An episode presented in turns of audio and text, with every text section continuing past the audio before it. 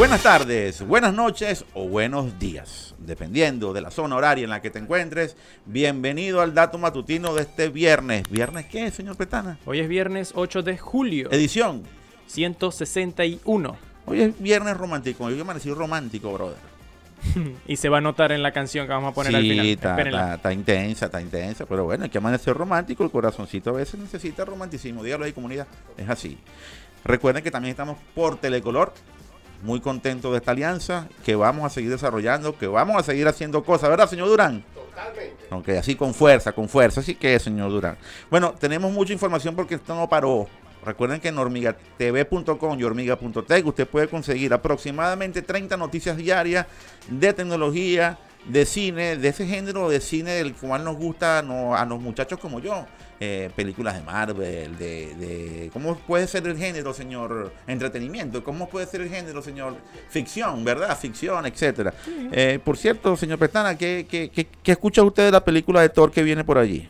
Ayer sacamos una nota en, en nuestro canal de Hormiga, por cierto, suscríbanse y activen las notificaciones, Ajá, ajá. sobre eh, una preview que hubo sobre esa película, solamente para críticos, y los críticos pues están esmechando, como diríamos aquí, esa película. Están, están diciendo que es de las peores películas de Marvel. Bueno, no has tenido muy buenas películas. A mí no me pareció mala la última que sacó de Doctor Strange. No me pareció mala. ¿Ok? Tampoco También- es que digamos yo, wow, pero es que las películas de Strange son así, son, son diferentes, ¿no? Eh, este, y aquí también estaba la, la, la viuda escarlata, la bruja escarlata, entonces, pero a mí no me pareció mala. Es el mejor personaje, la, la bruja escarlata, de hecho. A mí no me pareció buena, pero tampoco es mala. No, no, una no, película no, no, no. Y lo que pasa con Thor también es que Thor ha sido un personaje durante todo el desarrollo del universo cinematográfico, cinematográfico de Marvel que ha pasado, o sea, es como un personaje sin sal, le falta sazón a Thor. Las películas de Thor, las Ah. primeras, tampoco fueron muy buenas. Me gustó mucho el Thor de la, de, la última, de la tem- del, del, en- del fin del juego, de la última película. Endgame. De Endgame, me gustó muchísimo. Señor Petana tiene un programa aquí en Hormiga TV de cine que en algún momento reactivará, no sé cuándo será ese momento, pero lo hará. Y por ahí lo van a poder ver. Bueno, pero vamos a hablar de tecnología. Ayer estuvimos cargaditos. Muchísima información por todos, por todos los frentes. ¿Por dónde quisiera arrancar usted, señor Petana? Dígame, dígame, dígame. Bueno, tenemos información de Apple. Yo, yo arrancaría con Twitter, en Sí, realidad. ¿verdad? Sí, Twitter está bueno, ¿no? sí, sigue la novela. Eh, la novela es inte- interesante y vamos a meternos en contexto para quienes no han seguido la novela. Vamos a hacerle una especie de, de sinopsis de lo que ha ocurrido. El señor Elon Musk dijo en algún momento que quería comprar Twitter. Él dice esto en el contexto siguiente. Twitter fue un ente activo durante la campaña electoral de los Estados Unidos y incluso dentro de los grandes resultados que tuvo, grandes entre comillas, que tuvo grandes y satíricamente diciendo grandes, porque no fue nada, y sarcásticamente también fueron nada buenos, sacó la cuenta de Donald Trump en plena campaña electoral y, y lo vetó de Twitter. Y esto eh, encendió muchísimas críticas, muchísimas críticas. Bueno, uno de los que criticó esta acción fue el señor Elon Musk, que en menos de un año y medio planteó la posibilidad de comprar Twitter. Él tenía acciones de Twitter, tenía creo que un 9%, 9%. de las acciones de Twitter, tenía control de la, de la operación y plantea la adquisición plena de Twitter por 44 mil millones de dólares. Un monto enorme que elevó, catapultó las acciones de Twitter una vez que él dijo eso en más de un 52%. ¿Qué pasa posteriormente? Cuando estaban todos los de Twitter alborotados, como decimos en criollo, unos contentos, otros no, por lo que quería hacer el señor Moss, eh, el señor Moss dice en algún momento, miren, pero saben una cosa, yo quisiera, antes de concretar la compra, yo quisiera averiguar cuántas de las cuentas de esos 300 y tantos millones de usuarios que ustedes tienen son cuentas reales y cuántas son cuentas spam. Es decir, cuentas creadas para repetir secuencias, para pe- repetir mensajes y para inflar, vamos a decirlo claro también, para inflar el número de reproducciones, el número de visualizaciones que puede tener un determinado contenido. Obviamente, la mayoría de estos spam se activan cuando usted paga publicidad. Es decir, yo pago, yo quiero tener reproducciones. Entonces el algoritmo me dice a mí que estoy sacando una cantidad de views para que yo sienta que estoy invirtiendo bien mi dinero y esa platica yo siento que va a ser retribuida en nuevas compras. Pero lamentablemente, según lo que plantea Mox, eh, Twitter tiene muchas cuentas spam y la mayoría de esa gente que usted cree que está viendo su producto que usted pagó no existe. Y exigió una auditoría una auditoría para determinar eso. ¿Qué dijo Twitter en el, instante que el señor Moss plantea este, este punto? Twitter dijo, mire, ¿saben qué pasa? nosotros no podemos evitar que haya cuentas spam, pero garantizamos que menos del 5% de, de las cuentas que la gente visualiza y ve es spam. Es decir, si usted tiene 50 mil, 55 mil, 50 millones, 100 millones de reproducciones, menos del 5% de dichas reproducciones es gente que no existe, según Twitter. Pero el señor Mox dice que es diferente el cuento y exige una auditoría para que esto, esto se defina, se aclare y él verdaderamente sigue interesado en comprar Twitter o, si no, bajar el precio valor de la operación para poderla activar. Dentro de las promesas que tuvo el señor Mox sobre Twitter, él garantizó que en menos de cuatro años, tres años, iba a incrementar a más de un, de mil millones el número de suscriptores de Twitter. Actualmente está en 300 millones. Iba a, técnicamente a triplicar la cantidad de personas conectadas a esta red social. Bueno, ayer hubo dos noticias importantes. La primera, antes del anuncio que vamos a hacer ahorita, la primera fue de Washington Post. Lanzó un trabajo de investigación en el cual se dice que está técnicamente cancelada la operación de compra. En el cual técnicamente se dice que el señor Moss no va a comprar Twitter y si no lo compra, tiene que pagar mil millones. Sí, pero yo no creo que eso sea mucha plata para la cartera de, de Obviamente no quiere perder mil millones, pero él sabía que estaba, era parte de las cosas que podía perder si no se llegase a concretar la compra. Si esto llega a ocurrir, si esto llega a pasar, eh, se me caería una de las tesis. Yo siento que Moss va a comprar la operación, yo siento que él la va a comprar. Yo siento que lo que quiere es que se baje el precio aún más de la operación.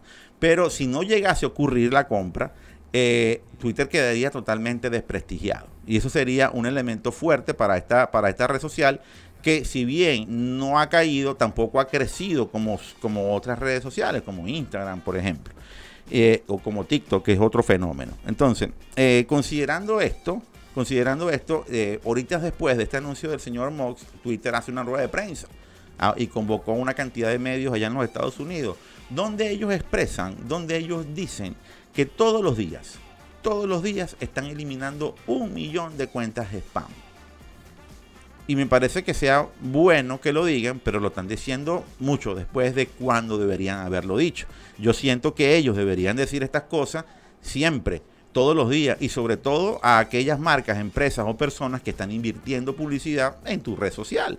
Porque la gente sabe que tú estás haciendo un trabajo y que sí hay muchísima gente interesada en inflar los números de tu operación para que ellos crean, el, cliente crea, el, la empresa crea que su mensaje está calando en una enorme población de, consumidores.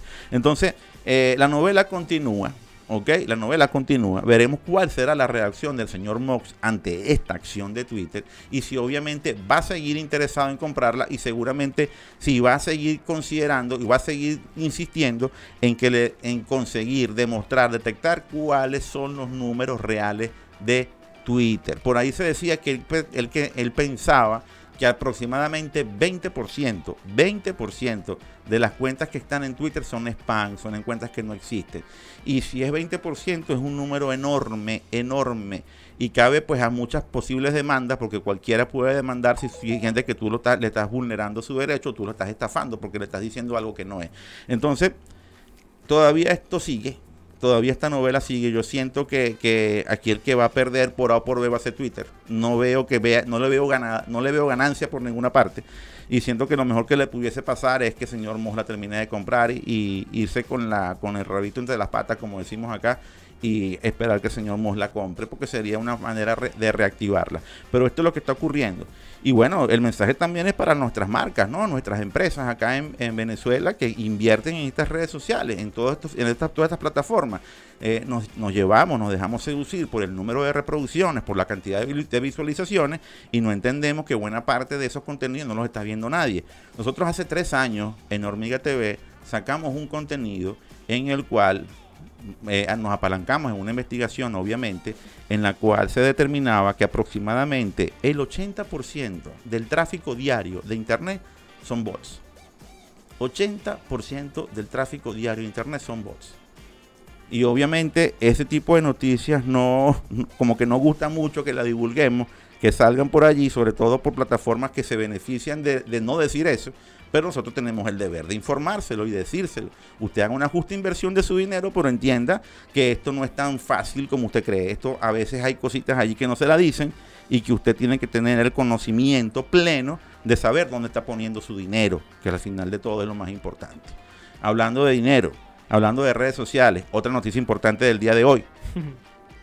Hackearon las cuentas de Facebook e Instagram de Disney específicamente de Disneyland, de los parques temáticos de Disney. Esta noticia me da risa, es seria, pero me da risa. Usted la leyó y la narró, cuéntemela, señor Pestana, cuéntemela. Bueno, un hacker eh, con el alias de David Doe, así se, se hizo llamar, pues hackeó en la mañana de ayer las cuentas de Instagram y Facebook de Disneyland, de los parques de Disney, y pues empezó a hacer comentarios bastante racistas, incluso afirmó ser él el creador del virus COVID-19 y que estaba trabajando en una nueva es, variante del virus, lo dijo, por las cuentas de Disneyland. Al rato salió pues Disney diciendo que, que pues habían sido hackeadas. De hecho, las cuentas estuvieron eh, suspendidas de las redes por un tiempo y cuando reaparecieron ya no estaban la, las publicaciones que había hecho pues el hacker.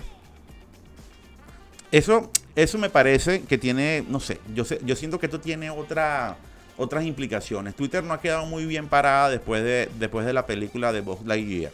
No sé cuáles son los números, ¿los pudiste conseguir? Los números de... de... Sí, la, la, película pues, costó 200 mil millones de dólares. No, no, 200 mil millones 200, de dólares, no, 200 millones 200 de dólares. millones de dólares hacerla y ha recaudado hasta el momento 192 millones. O sea que ¿Después está de cuánto? perdiendo. ¿Después de cuánto? Tiene que como un mes, cuatro semanas en cartelera, algo Eh, así. Y creo que es el, el peor desastre en la historia de Pixar. Yo no creo que Pixar haya tenido una película tan fracasada en taquilla como Buzz Lightyear.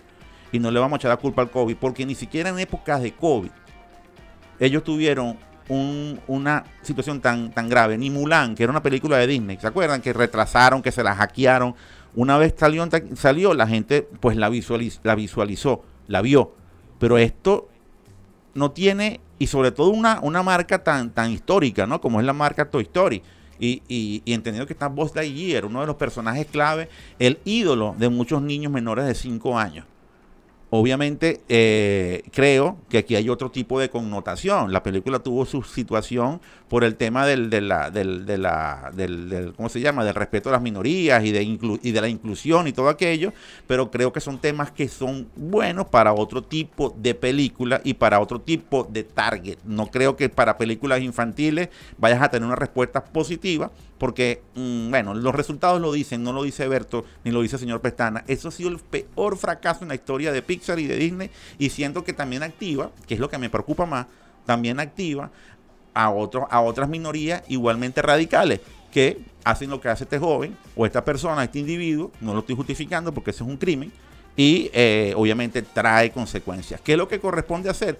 Yo siento que hay que bajar los ánimos a las cosas y decir las cosas como son y, y- tocar los temas en el segmento y en los horarios y en el tipo de población o, o- o- o público que te puede que, te- que se puede ver identificado con algo, pero no hagas algo en un público que no se va a ver identificado y los resultados están allí. ¿Qué opina usted, señor Petana? Bueno, en mi opinión, eh, el tema de ser inclusivo, claro, fue una variable bastante de, de bastante peso. De hecho, eh, los medios se han enfocado en esa variable para, para decir que este es el, el argumento por el que le está yendo mal a la película. Y sí, es una de las variables, pero otra de las variables...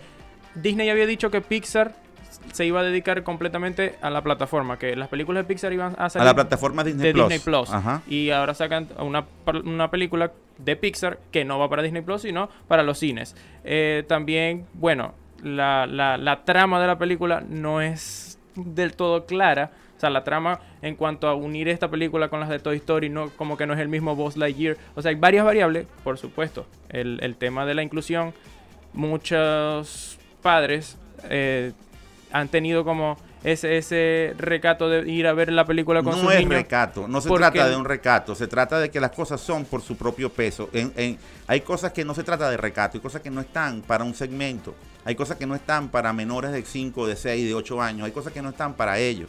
hay cosas que están para otro público. Entonces ahí está el punto. No se trata de ser recatado o no, ni ser, ni, ni, pensar que eres un puritano. No se trata de eso, sino que hay cosas que, eh, que tú tienes que respetar lo eh, la, clasificación de horario, de horario o de edad, de qué tipo de público vas a verlo. Y creo que son los elementos que se tienen que tomar en cuenta. No caer en, radicalismo ni, que tú eres demasiado puritano. No, no, no, no, no. Yo siento que hay otros elementos allí que la audiencia principal de una película de Toy Story, porque es la franquicia Toy Story, que tiene más de 30 y 31 años, la primera película. más de 30, casi 30 años. Entonces, no puedes pensar que una franquicia que se ha levantado en función de algunos valores, algunos elementos y que ha, calado en niños menores de 8 años, porque Toy Story no creo que cale en, jóvenes o en, segmentos más, más adultos. Bueno, yo, yo como vi las primeras todavía estoy... Obviamente, pero si ves el concepto de las películas no son para, para, para niños, para jóvenes, para, jóvenes y adolescentes, correcto.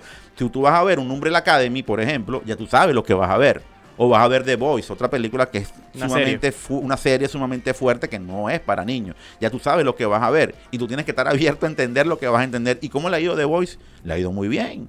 Es muy cruda. Y, pero le ha ido muy bien. Recomendable, pero no para niños. No, para niños no es, pero le ha ido muy bien. Entonces tú dices, no, no se trata de eso. No se trata del, tema de la inclusión o no, se trata de que las cosas tienen que ir en donde deben ir para que no haya problemas. Sí, yo diría que es un tema también de que eh, en todas las películas ahora como que hay una inclusión forzada de muchas cosas que no tienen que incluir. Es como, ¿por qué incluyes eso en todo? Exactamente, exactamente. Hay cosas que no se tienen que tocar porque no, en lugar de aclarar escurece. Y ahí están los resultados. Y, y, lo digo porque no, no defendiendo al hacker, creo que el hackeo es algo, un crimen, un delito. Pero lamentablemente cuando, cuando levantamos las voces de los radicalismos, ya lo decía señor Durán, cuando levantas las voces de los radicalismos, vas a levantar mucho radicalismo. Así lo ha dicho la historia de la humanidad. Señor Pestana, por aquí no tengo más nada que decir. Cerrando el dato de la semana, el dato matutino de este viernes, cerrándolo con, esta noticia, con esta variedad de contenido, prometemos que los viernes vamos a hacer, vamos a tocar temitas de cine, tocar otras cositas, pero obviamente la información tecnológica es la base de nuestra gerencia informativa. Señor Petana, ¿cómo se siente? ¿Cómo está todo? ¿Qué música nos va a poner hoy? Porque ya andamos románticos. Ahora, ahora me siento romántico yo también. Ah, bueno. ¿Por qué? ¿Por gol ayer? pues sí, sabes que sí. Vamos a poner una canción del año 1984. Una, para mí, de las mejores décadas en cuanto a música se refiere. Una canción de una banda llamada Foreigner. No sé si se pronuncia así, nunca he sabido si se pronuncia así, pero yo lo pronuncio así porque así se lee. Foreigner. Bueno, está bien, dale, no importa. Se titula, es uno de los temas más conocidos de esta banda, de hecho, se titula I Want to Know What Love Is. Quiero saber qué es el amor. Esta, un clásico. este tema lo recomienda el señor Everton. Claro, porque estoy romántico hoy. Y con esto terminamos la edición 161 del Dato Matutino. No se olviden que la información es poder. Y nosotros queremos que además de estar romántico hoy, Queremos que tú tengas, señor, señor Durán. Que ustedes tengan el poder. Así es, con fuerza. Hasta el lunes.